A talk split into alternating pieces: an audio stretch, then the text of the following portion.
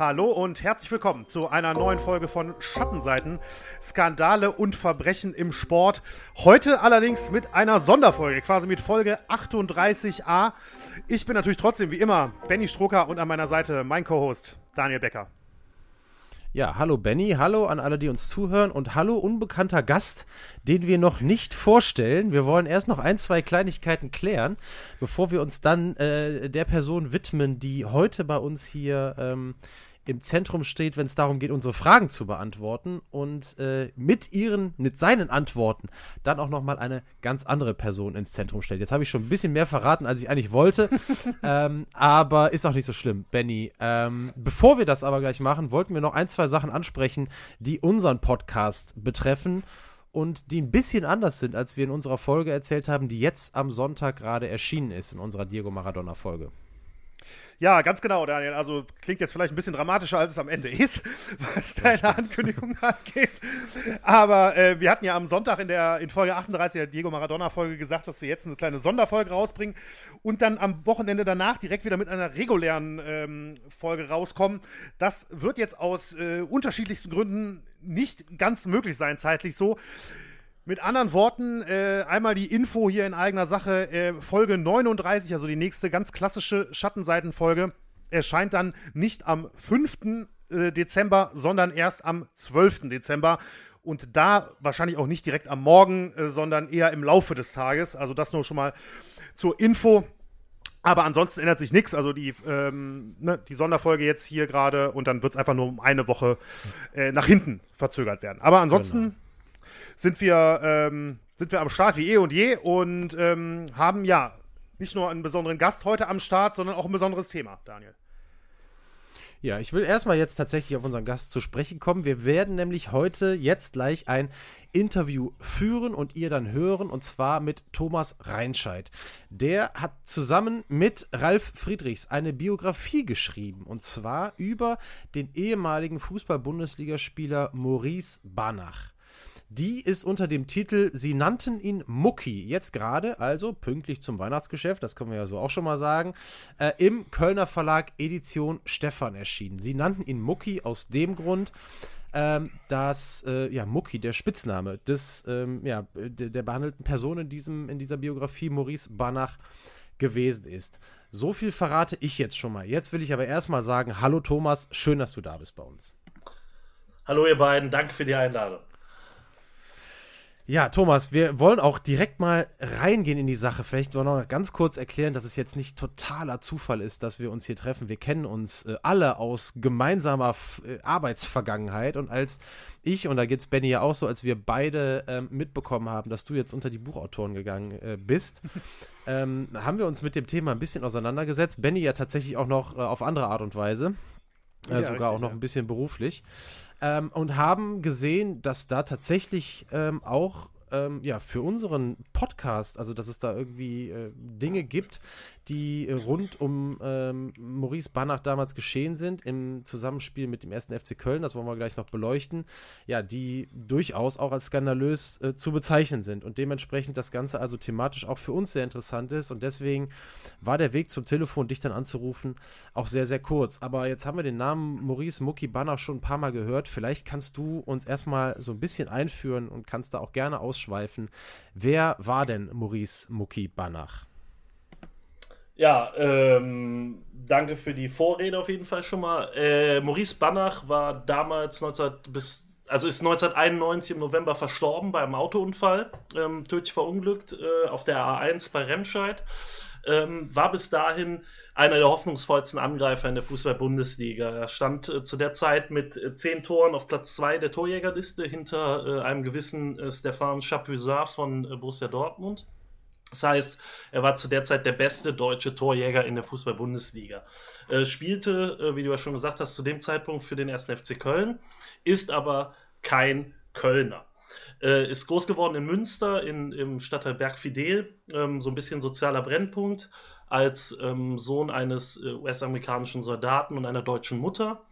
Ähm, hat seinen Vater aber nie kennengelernt, sondern ähm, ist von einem Stiefvater schottischer Herkunft äh, großgezogen worden in Münster Ähm, hat bei Preußen Münster das Fußballspielen gelernt, ganz in der Nähe bei sich zu Hause. Ähm, von Borussia Dortmund entdeckt worden äh, in der Westfalen-Auswahl und dann zum BVB geholt worden. Dort äh, ab der C-Jugend gespielt, auch deutscher Meister geworden in der B-Jugend mit äh, so illustren Namen wie Thorsten Fink, der dann später äh, ja eine große Bundesliga-Karriere gemacht hat und auch Bundesliga-Trainer geworden ist. Ähm, hat sich in Dortmund aber nicht durchsetzen können, weil ähm, vor ihm so ähm, ja tatsächlich gestandene äh, Bundesliga-Stürmer wie äh, Nobby Dickel äh, und Frank Mill äh, gesetzt waren beim BVB und man damals äh, in der Bundesliga auch als junger Spieler sehr selten direkt Fuß gefasst hat. Mhm. Ähm, er hat dann einen Schritt zurück gemacht, äh, quasi karrieretechnisch, ist zur SG Wattenscheid 09 gewechselt in die zweite Bundesliga ähm, und hat die im zweiten Jahr seines Vertrags in Wattenscheid ähm, in die Bundesliga geschossen, ist Tor, äh, Torschützenkönig geworden der zweiten Bundesliga und äh, dann eben vom FC verpflichtet worden 1990. Ähm, damals noch von Christoph Daum, ähm, und man äh, denkt über den FC ja so in den heutigen Maßstäben nach, mehrfach abgestiegen, Fahrstuhlmannschaft, ähm, eher so der Chaos-Club, Karnevalsverein. Damals war der FC eine richtig große Nummer in Deutschland und auch in Europa. Ähm, zum Zeitpunkt der Verpflichtung von Muki Banach ähm, stand der erste FC Köln im Europapokal-Halbfinale. Im UEFA Cup ist knapp gegen Juventus Turin gescheitert. Ähm, und ist Vizemeister geworden zum zweiten Mal in Folge hinter den Bayern. Also der FC war eine der Top drei Mannschaften in Deutschland, was auch äh, ausschlaggebend war für äh, Maurice Banach zum FC zu kommen. Also Christoph Daum als Trainer war sehr überzeugend, aber eben auch die Perspektive ähm, international zu spielen und ähm, bei einer Spitzenmannschaft zu spielen. Das hat sich dann ein bisschen anders dargestellt, ähm, weil Christoph Daum entlassen wurde im äh, WM-Sommer 1990 aufgrund diverser äh, ja, Auseinandersetzungen mit dem FC-Vorstand, äh, die dann das Fass zum Überlaufen gebracht haben. Ähm, das heißt, er hat äh, den Trainer, der ihn verpflichtet hat, niemals äh, beim FC kennengelernt, ist dann ähm, ja auch recht, recht schwierig reingekommen in Köln, aber spätestens in der zweiten Saison komplett durchgestartet. Also äh, ich habe eben gesagt, zehn Tore äh, darf man nicht vergessen, äh, damals sind Leute mit 17, 18 Toren äh, Torschützenkönig mhm. geworden in der Bundesliga, also weit entfernt von den äh, 41 Toren, die dann so ein Robert Lewandowski macht. Ähm, äh, und es war eben erst Mitte November. Er hat am mhm. kurz nach dem 11.11., .11., nee, kurz vor dem 11.11. Äh, im Derby gegen Fortuna Düsseldorf noch einen Doppelpack geschnürt. Das waren seine Tore 9 und 10. Äh, und äh, es war Spieltag 16 oder 17 und das war für die damalige Zeit schon eine Menge Tore. Chapuisat hatte auch nur 11 auf dem Konto. Äh, mhm. Streitet sich auch noch drum, ob Maurice Banach nicht auch 11 hatte. Äh, über ein Tor gibt es so ein bisschen, ähm, ja, äh, humorvolle Auseinandersetzungen, ob der Ball schon über der Linie war oder nicht. Aber ja, genau, das ist so die, die, die Grundvoraussetzung, wer Maurice Banach war ähm, Publikumsliebling mhm. damals beim ersten FC Köln und äh, der Tod war dann eben auch ein äh, richtig, richtig großer Schock. Nicht nur äh, beim FC, sondern kurz darauf stand ein Länderspiel an, ein sehr, sehr wichtiges Länderspiel äh, in der EM-Quali für Deutschland äh, in Belgien und äh, dort gab es eine Schweigeminute vor dem Spiel für Maurice Banach. Das zeigt auch, hatte noch nicht Nationalmannschaft gespielt, aber war ein Name in Deutschland und mhm. das gilt auch über Vereinsgrenzen hinaus.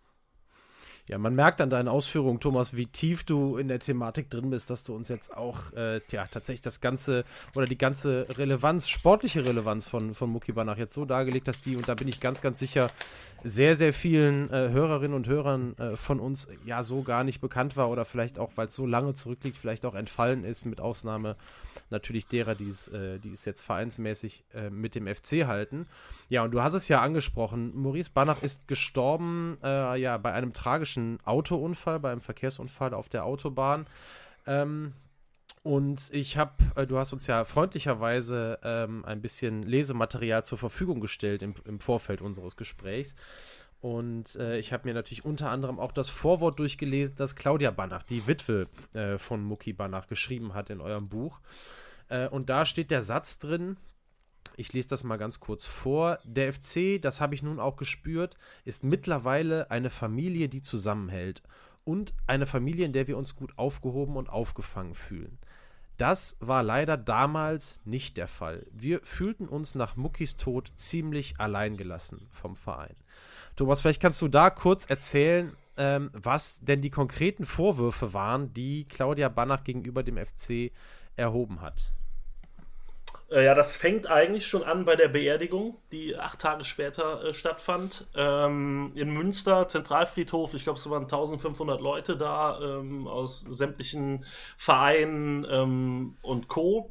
Äh, das ähm, ja eigentlich so der klein gesetzte Rahmen der Trauerfeier nach der Beerdigung dem FC wohl nicht so ganz passte. Man hat sich dann in ein Fünf-Sterne-Hotel zurückgezogen in Münster und im Grunde genommen die Familie da schon alleine trauern lassen, ähm, weil man es irgendwie nicht nötig sah oder es nicht nötig erachtete, äh, zwingend äh, dort mit an, am Start zu sein.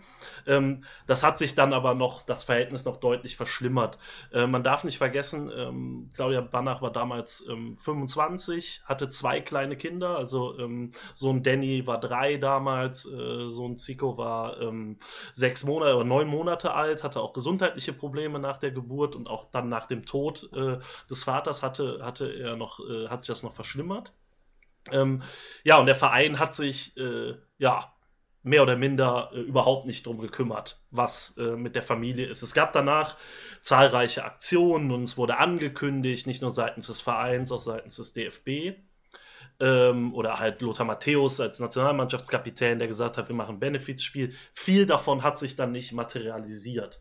Ähm, dann kommen halt danach dann auch so Sachen, was passiert denn äh, mit dem, also was passiert mit der Lebensversicherung, was passiert mit, mit, mhm. mit den Einnahmen oder mit den Prämien, die noch offen stehen. Maurice Banach hat kurz vorher seinen Vertrag beim FC verlängert. Man kennt das ja heute, so eine Art Signing-Fee, da geht es um extreme Summen, das war damals nicht der Fall, aber äh, man hat äh, eine Möbelausstattung äh, spendiert. Das war's mhm. äh, zum, zur, zum, äh, zur Unterschrift, äh, dass einer der begehrtesten Spieler der Bundesliga drei Jahre weiter beim FC bleibt ähm, für das Haus im Rheinland, das sie bewohnt haben, zur Miete.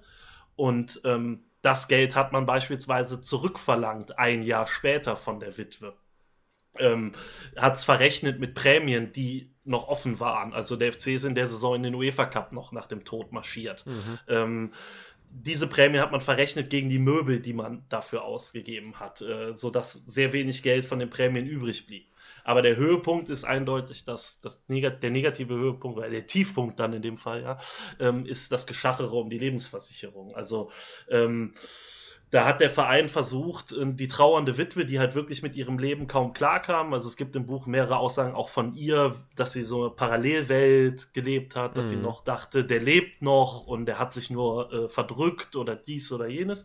Ähm, und dieser emotional und psychisch sehr angeschlagenen Frau hat man versucht, so ein bisschen die Lebensversicherung ihres Mannes abzuschwatzen. Und mhm. ähm, da fällt dann halt auch, also zumindest ist der Satz bis heute noch nicht dementiert worden öffentlich mhm. ähm, und er ist auch unter Zeugen gefallen aufgefallen, ähm, dass äh, sie sich ja einen neuen Mann suchen könnte, der FC aber einen neuen Stürmer bräuchte. Und ähm, das spiegelt, tatsächlich dieser Satz spiegelt das Verhältnis oder auch das Verhalten des Vereins gegenüber der, der Familie wieder. Also man darf nicht vergessen, ich habe es eben angedeutet, ähm, der jüngere Sohn ist ähm, äh, krankheitsbedingt echt nicht gut dran gewesen äh, in, den, in der Zeit danach und der einzige vom 1. FC Köln oder dann noch nicht mal mehr Verantwortlicher vom 1. FC Köln, aber der damals verantwortlich war, ähm, war Udo Lattek, der sich mhm. um die Familie gekümmert hat. Also man hat weder was vom Präsidium, äh, das damals auch neu gewählt wurde, kurz danach, nach und sowas gehört, sondern der Einzige, der sich darum gekümmert hat, war eigentlich jemand, der es nicht hätte tun müssen, nämlich der, der sogar, glaube ich, Entschuldige, aber der sogar, glaube ich, angeboten hat, die Vormundschaft zu übernehmen der beiden. Genau, Kinder, ne? genau, genau. Man, äh, der war, äh, ja. genau, war an, an, ähm, an Weihnachten auch da, hat Weihnachtsgeschenke mitgebracht und für die Kinder und hat da auch angeboten, dass er äh, die Vormundschaft für die Kinder übernehmen könnte mit seiner Frau zusammen, was ähm, Claudia Banner verständlicherweise äh, abgelehnt hat. Aber äh, Udo Lattek äh, hat ja selber einen Hintergrund. Ähm, sein Sohn ist mit 15 äh, an Krebs verstorben und ähm, da hat er sich, also Udo Lattek kennt man ja ein bisschen als der Poltergeist äh, im DSF Doppelpass, der seine, seine Sprüche raushaut nach 1, 2, 3, 12 Bierchen. Ähm, aber äh, der hat auch seine menschliche Seite und die hat er da halt gezeigt. Und ähm, das war leider mhm. einer der wenigen beim FC. Und man darf nicht vergessen, was noch dazu kommt, ist, ähm, es gibt ja um den Unfall, der Unfall ist ja bis heute nicht restlos aufgeklärt, also warum er passiert ist. Es gibt ähm, Gerüchte, dass er zu schnell gefahren ist oder aggressiv gefahren ist, ähm, dass ja auch nicht alles, also es konnte sich nicht klären, ob ein Reifen geplatzt ist. Und es gibt halt auch zwei äh, posi also positive Alkoholproben. Es gibt zwei äh, Promillewerte äh, rund um 1,0 Promille, ähm, die aber gerichtlich angefochten wurden. Also mhm. der die Leiche ist komplett ausgebrannt und ob man da in der Lage ist, ähm, einen korrekten äh, Promillewert darzustellen, ist halt eine Frage, die das Gericht mit Nein beantwortet hat. Aber rund um den ersten FC Köln, auch gerade seitens der Verantwortlichen damals, gibt es immer noch die Aussage halt, ja, der ist halt, der ist halt im Suff vor den Pfeiler gefahren. Und da sieht man halt auch, dass das Verhältnis damals ähm, bis heute äh, sehr lange sehr angespannt war. Ja, ich würde gerne äh, noch mal kurz auf diesen Satz zu sprechen kommen. Oder Benny, möchtest du eben reinjumpen? Dann äh, äh, gerne erst Ja, nee, also komm uns ruhig auf den Satz zu sprechen kommen. Ich wollte eigentlich in dem Zusammenhang äh, auch was fragen. Und zwar, ähm, ja, ob, Thomas, wie, wie du das einschätzen kannst. Wie ist denn das damals medial überhaupt ähm, bearbeitet worden? Also, ich meine, so ein Satz, wenn man den jetzt heute, wenn der heute irgendwo fallen würde, äh, gerade natürlich auch mit sozialen Medien und so weiter, will man sich ja gar nicht ausmalen, was das, ähm, ja, für ein Sturm der Entrüstung, um jetzt nicht Shitstorm zu sagen, nach sich ziehen würde. Ähm, ist das damals öffentlich gewesen oder ist das den, damals schon in den Medien gewesen, dass so ein Satz gefallen ist, wie du den da gesagt hattest vorhin mit, mit der Lebensversicherung? Äh, nee, überhaupt gar nicht. Also der Satz ist tatsächlich erst 2009 rausgekommen, mehr oder minder. Ähm, bis dahin lag das Thema komplett brach. Also wenn man FC-Fans fragt, äh, oder gefragt hätte, 2002, 2004 oder sowas, ja, ähm, wie ist denn das Verhältnis vom FC zu Muki Banach? Ja, es gibt immer Banner im Stadion, die Fans halten das, ähm, das Andenken an mhm. ihn hoch. Der Verein wird ja sicherlich auch was gemacht haben. Ne? Also die werden sich ja darum kümmern. Und wenn es nur ist, dass die irgendwie einmal im Jahr eingeladen werden zu einem Spiel oder so, ne?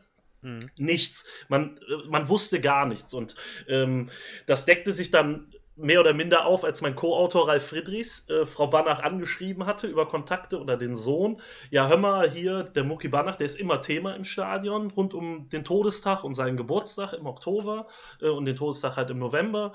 Ähm, ob sie denn dazu mal was sagen wollen würde und so, wie sie das findet und sowas. Und äh, Claudia Banach war halt auf 180 also wie, mhm. was, wie, äh, wir äh, sollen hier irgendwie dankbar sein, dass die Fans daran erinnern, was der Verein gemacht hat und und und. Und da kam das erst beim FC Stammtisch Talk so richtig zur Sprache. Das heißt, medial war das Thema, und das habe ich bei der Recherche auch gemerkt, das Thema wenn, wenn man heute bedenkt, also nehmen wir mal, ich, 2010 ist Junior Malanda gestorben bei einem, bei einem Autounfall. Das war wochenlang Thema in den Medien. Mhm. Und bei allem Respekt, der spielte nur für den VfL Wolfsburg, ne? Äh, der spielte nicht für einen Publikumsverein wie den 1. FC Köln, der tatsächlich viele interessiert und selbst wenn es nur negativ ist in Deutschland. Und ähm, am Tag nach dem, also der ist sonntags gestorben, auf dem Weg zum Training nach dem Spiel. Es war montags eine kleine Seite im Kicker. Es war am, am, in der Donnerstagsausgabe eine weitere Notiz zu dem Thema. Da war nicht viel und das wurde danach noch viel, viel weniger. Das heißt, das Thema kam überhaupt nicht zur Sprache. Und ähm, du hast völlig recht. Ich glaube, heute würde das, wenn das zur Sprache käme bei sowas, das, das wäre der Image-Schaden des Jahrtausends für den, für den Verein. Hundertprozentig. Ja ja. würde das Rücktrittsforderungen äh, zur Folge haben. Nur man, man, man muss halt, man, ja, ja, genau. Und man muss halt immer noch im Auge haben oder im Hinterkopf haben, äh, das ist eine andere Zeit gewesen, was den Fußball anbetrifft. Da haben die Vereinsbosse entschieden, was sie entscheiden wollen. Die Fans waren im Stadion und es gab dazwischen eigentlich sehr wenig Verbindungen. Wenn, dann gab es mal, wenn es richtig scheiße läuft und die Leute am Marathontor standen in Köln und ein bisschen am Zaun gerüttelt haben oder so. Aber viel mehr Kontakt dazwischen, so direkt und auch die Wucht Wucht, die das hatte, gab es eigentlich nicht. Ich habe auch im Zuge der Recherche halt sehr viele Zeitungen auch noch aus dem Sommer, als er geholt wurde bei der WM und sowas äh, gesehen. Und Fußball war halt nicht das bestimmende Thema, was es heute ist. Man, mhm. ey, keine Ahnung, Markus Anfangs Impffälscher-Skandal, äh, den ihr vielleicht in einem Jahr oder so, wenn sich das mal aufgeklärt hat, äh, im Podcast äh, haben Ganz werdet. Bestimmt, ähm, ja. Der ist, der ist halt in der, der wird in der Tagesschau verkündet.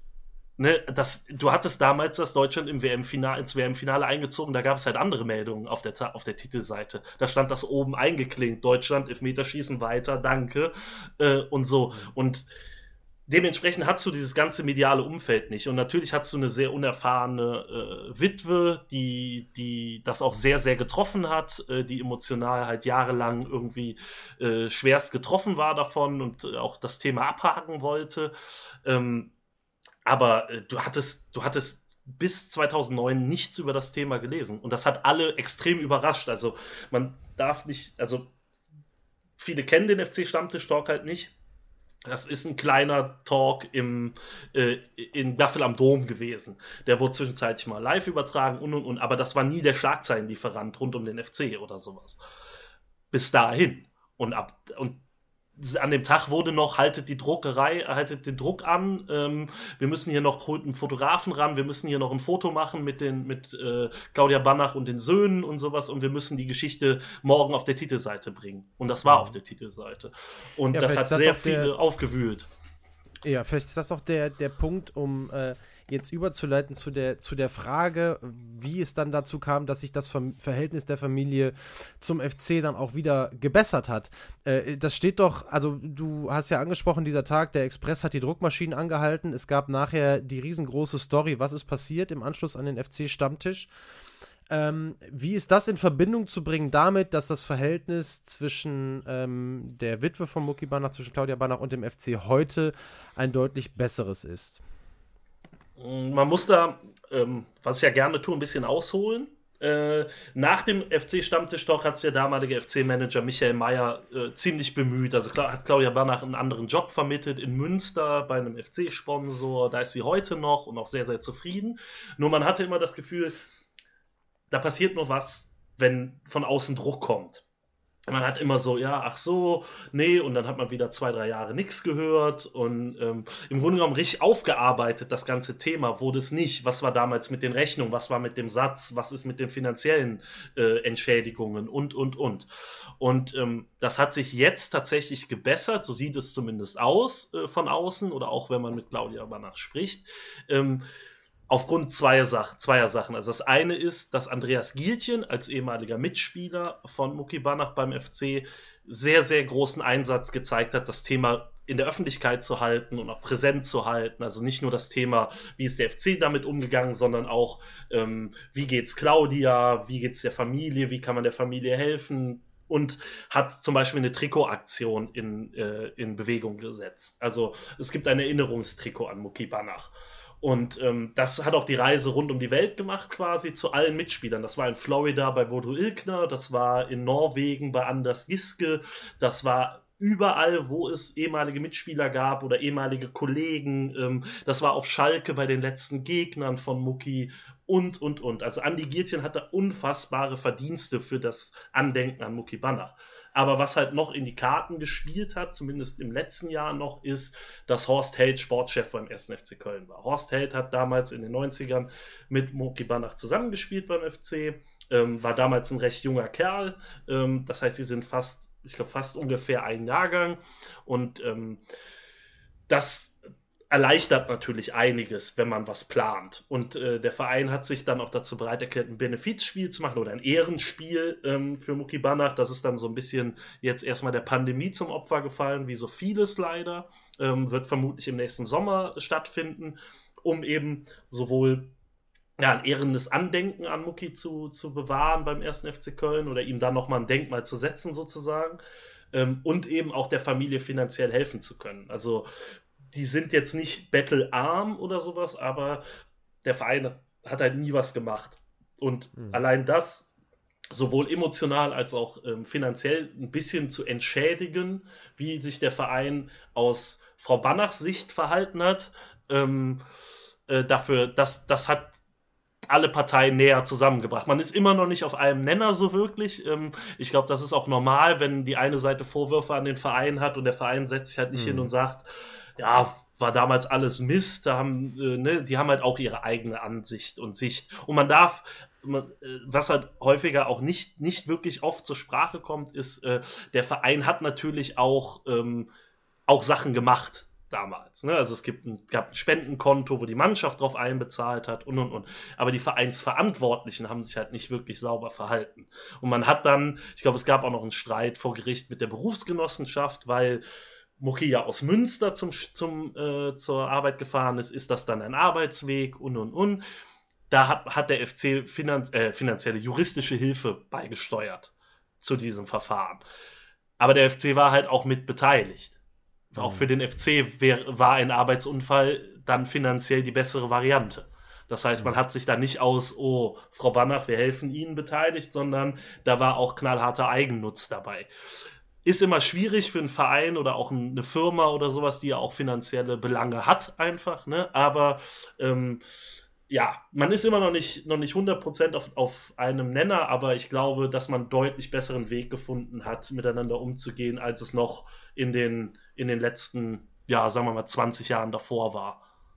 Hm. Du hast eben gesagt, ähm, der auch im, im Zuge des Benefits-Spiels, dass das noch gemacht werden soll, dann im nächsten Sommer dann eventuell, dass Wookie Banach ein äh, Denkmal gesetzt werden soll. Jetzt kann man sagen, dass ihr das mit eurem Buch auch schon gemacht habt und das vielleicht ja auch ähm, einer der Gründe war. Ähm, deswegen direkt die Frage, wie seid ihr auf die Idee gekommen, du zusammen mit deinem Co-Autor Ralf Friedrichs äh, das Buch über Mucki Banach zu schreiben und ähm, was war so der Hintergedanke des Ganzen? Äh, genau das, was du gesagt hast. Also ein journalistisches Denkmal zu setzen oder beziehungsweise den Menschen Mucki hinter äh, oder den, auch den Sportler Mucki hinter dem Mythos, den es, den, der es ist, äh, begreifbar zu machen oder, oder ja, ne, den Leuten näher zu bringen. Ähm, äh, der Hintergrund ist tatsächlich so ein bisschen ähm, gemeinsamer Kollege von uns äh, dreien, ähm, mit dem ich gesprochen habe. Äh, und da war halt immer so die Aussage, ja, äh, ja, bis darauf, dass der irgendwann mal gestorben ist, als er für den FC gespielt hat und damals viele Tore gemacht hat, weiß ich eigentlich ja nichts über den. Und ähm, mhm alles so mein Jahrgang, ne? also äh, 86, 87 so. Das heißt, man war zu klein, um den damals äh, spielen zu sehen, ähm, aber so ein bisschen mitbekommen oder schon hautnah mitbekommen, wie der FC danach abgeschmiert ist, äh, sportlich gesehen. Ähm, ja, und das war so die, die, die, die Motivation, die Idee dahinter. Also zu zeigen, zum einen halt so ein bisschen auch klar zu machen, woher kommt dieser Mythos überhaupt? Warum ist der, weil gucken wir mal in die Bilanz, der hat halt irgendwie 49 Bundesligaspiele für den FC gemacht. Das sind jetzt nicht das ist jetzt nicht mhm. einer von den rein sportlichen Maßgaben einer der Großen des ersten FC Köln. Nehmen wir mal Dieter Müller oder sowas, der wird nicht ansatzweise so verehrt rund um den ersten FC Köln wie Maurice Banach. Warum ist das so? Und das ist natürlich die tragische Geschichte des Todes eines Hoffnungsträgers, der halt ähm, auf dem Weg war, in seiner Karriere so richtig durchzustarten und halt für den FC mega wichtig war aber eben auch, der Mythos speist sich natürlich auch daraus, dass der 1. FC Köln danach von der Spitzenmannschaft zum Fahrstuhlclub geworden ist. Und man immer im Hinterkopf hat, was hätte denn sein können, wenn der Mucki damals äh, nicht aus Münster nach Hause, äh, zum Training gefahren wäre. Das hat man natürlich immer. Und da wollten wir natürlich auch gucken, wie viel Substanz steckt da eigentlich dahinter. Wie viel ist denn da? Und das ist schon ein Teil mhm. des Ganzen, nur es ist natürlich die Summe aller Teile äh, die, die sich da ergibt. Das ist diese Daumenentlassung, das ist der Tod von Maurice Banach, das ist, wie der Verein insgesamt geführt wurde, was sich halt auch an dem Verhalten gegenüber Frau Banach zeigt. Ähm, und da ist natürlich auch so ein bisschen bei den Leuten immer ein bisschen Aberglaube dahinter, ja, äh, das ist dann halt auch Karma, ne? Wenn man sich so verhält, dann hat man es vielleicht auch nicht anders verdient. Aber ähm, das ist halt alles sehr viel aus der, aus dem, aus der Rückschau gesehen. Ne? Man guckt dann immer, nachdem man, äh, nachdem was passiert ist, darauf, wie das Ergebnis gelaufen ist und sagt dann halt, ja, wussten wir ja alle, hey, der erste FC Köln, ne? Und so. Ist halt schwierig einzuschätzen, ist halt alles so eine hypothetische Frage, äh, was hätte sein können. Aber ähm, daraus speist sich das halt, ne? Und auch was hätte mit ihm überhaupt in der Karriere sein können. Also man, Deutschland hatte damals nicht viele große Stürmer, die in entsprechendem Alter war. Man hatte Rudi Völler, man hatte Jürgen Klinsmann, man hatte äh, Ulf Kirsten, aber die waren alle schon ein bisschen älter oder teilweise sogar deutlich älter als Muki Banner. Und danach, man sieht das ja bis, bis 1998 in der deutschen Fußballgeschichte, ähm, hatte man außer Oliver Bierhoff gar keinen. Und danach hatte man überhaupt keinen, bis, glaube ich, dann so Miro Klose und Lukas Podolski kam. Und ähm, das ist halt so der, der, auch, der, auch so die Tragik der Geschichte. Ne? Man, der stand halt kurz davor, äh, Nationalspieler zu werden. Berti Vogts wollte ihn wohl für äh, die Zeit nach der EM, nach der erfolgten EM-Quali äh, nominieren. Und ähm, ja, das fügt dann halt nochmal so ein Puzzlestück hinzu. Ne? Also äh, wer weiß, ob der, vielleicht wäre der sogar schon mit zur EM gefahren, wenn er so weiter gebombt hätte. Ähm, und, und, und. Und das ist, ähm, ja, so die ganze Tragik dieses Todes äh, ähm, ist dann so ein bisschen die Fas auch die Faszination, die sich daraus ergibt und die auch tatsächlich mhm. der, der Grund war, ein Buch darüber zu machen. Mhm.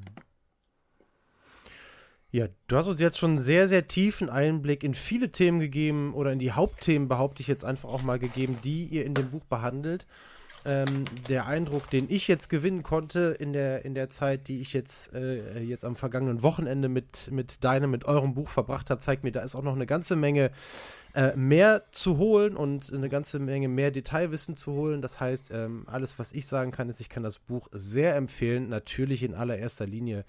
Ähm, allen, äh, die irgendwie äh, eine Verbindung zum ersten FC Köln haben. Aber grundsätzlich ist es, glaube ich, auch für jeden Fußballinteressierten was, der die Geschichte von einem Bundesligaspieler gerne mal näher lesen möchte, von dem man eigentlich sonst gar nicht mehr, mehr viel weiß heute. Also alleine aus dem ähm, Gesichtspunkt ist es schon irre interessant. Ähm, bevor wir dann vielleicht langsam auch zur Abmoderation kommen oder kämen, ich gucke mal in Bennys Gesicht bei Skype, äh, er nickt. Ähm, äh, können wir aber gerne noch mal eben dich fragen, Thomas, äh, wie, wenn ich jetzt das Buch lesen will, also ich meine, ich habe ähm, vielleicht andere Möglichkeiten, weil ich dich kenne, als unsere Hörerinnen und Hörer. Aber wie können die denn an das Buch kommen? Äh, ja, das ist also, übrigens alles, ähm, sorry, das ist übrigens unbezahlte Werbung hier. Also das wollen wir nur mal sagen. Wir, für, wir verschenken Werbung, ja, hab, jetzt kommt Werbung, aber Punkt, das müssen wir ich, machen. Ich, hab, ich, hab, ich bezahle dafür anders. Wie immer mit. mit äh, nein, äh, tatsächlich, ähm, klar, die, die normalen ähm, Handelswege äh, wie Amazon, aber auch den lokalen Buchhandel, den man natürlich immer unterstützen sollte, äh, da gibt es das. Es gibt das auch auf der äh, Verlagshomepage edition-stefan.de, Stefan mit 2F.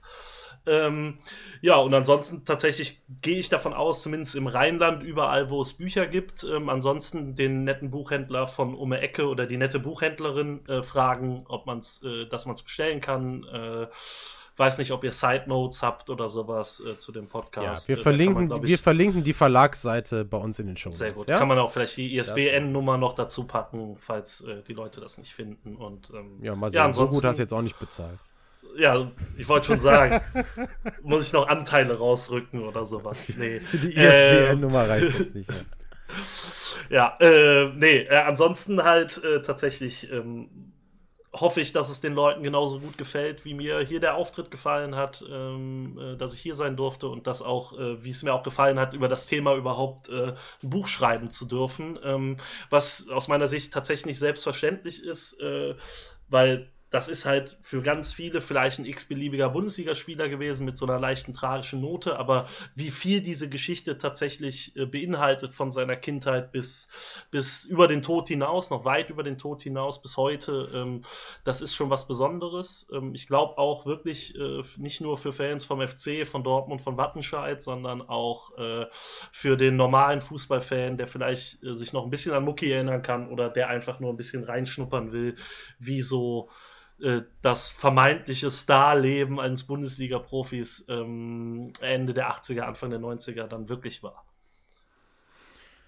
Ja, Thomas, vielen, vielen Dank für deinen Besuch. Es äh, freut mich, dass ihr, äh, dass ihr gemeinsam ein so tolles Thema äh, zu einem Buch machen konntet. Es freut mich für dich, dass du dir den Traum, äh, den so viele in unserem, in unserem äh, Bereich ja hegen, äh, einmal sich auch Buchautor oder Autorin nennen zu dürfen, dass du dir den schon erfüllt hast. Ähm, wirklich sehr, sehr großartig und vielen, vielen Dank ja, für deinen Besuch hier. Und ähm, wir bleiben in Verbindung. Wir hoffen, euch hat das Gespräch jetzt hier auch gefallen. Noch einmal die Erinnerung, nächste reguläre Folge dann zwei Wochen nach Erscheinen dieser Folge. Benny, irgendwelche letzten Worte? Nein, von meiner Seite auch nur noch mal ein herzliches Dankeschön, äh, Thomas. Wirklich, also hochspannendes Thema, muss ich, muss ich wirklich sagen, ähm, wo ich auch glaube, dass es den, den Hörerinnen und Hörern gut gefallen hat. Und das glaube ich auch, das, was Daniel vorhin schon gesagt hat, dass wirklich die allerwenigsten ähm, da überhaupt was drüber wissen oder ähm, ne, erst recht kein, kein Detailwissen drüber haben. Von daher, ähm, ja, wirklich, wirklich hoch, hochspannendes Thema und eine sehr tragische Geschichte. Und jetzt gerade zum, ich glaube, der 17. Äh, November ist ja, glaube ich, der Todestag. Ne? Das war jetzt der, der ähm, 30. Todestag jetzt gerade dieses Jahr und wird man, denke ich mal, spätestens dann, wenn es hoffentlich mit dem Benefizspiel nächstes Jahr klappen sollte, vielleicht auch nochmal ähm, ja, in der Presse von dem Thema nochmal ein bisschen mehr hören, als, als es, äh, ja, wie du schon sagtest, vor allen Dingen in den, in den 90ern dann der Fall war.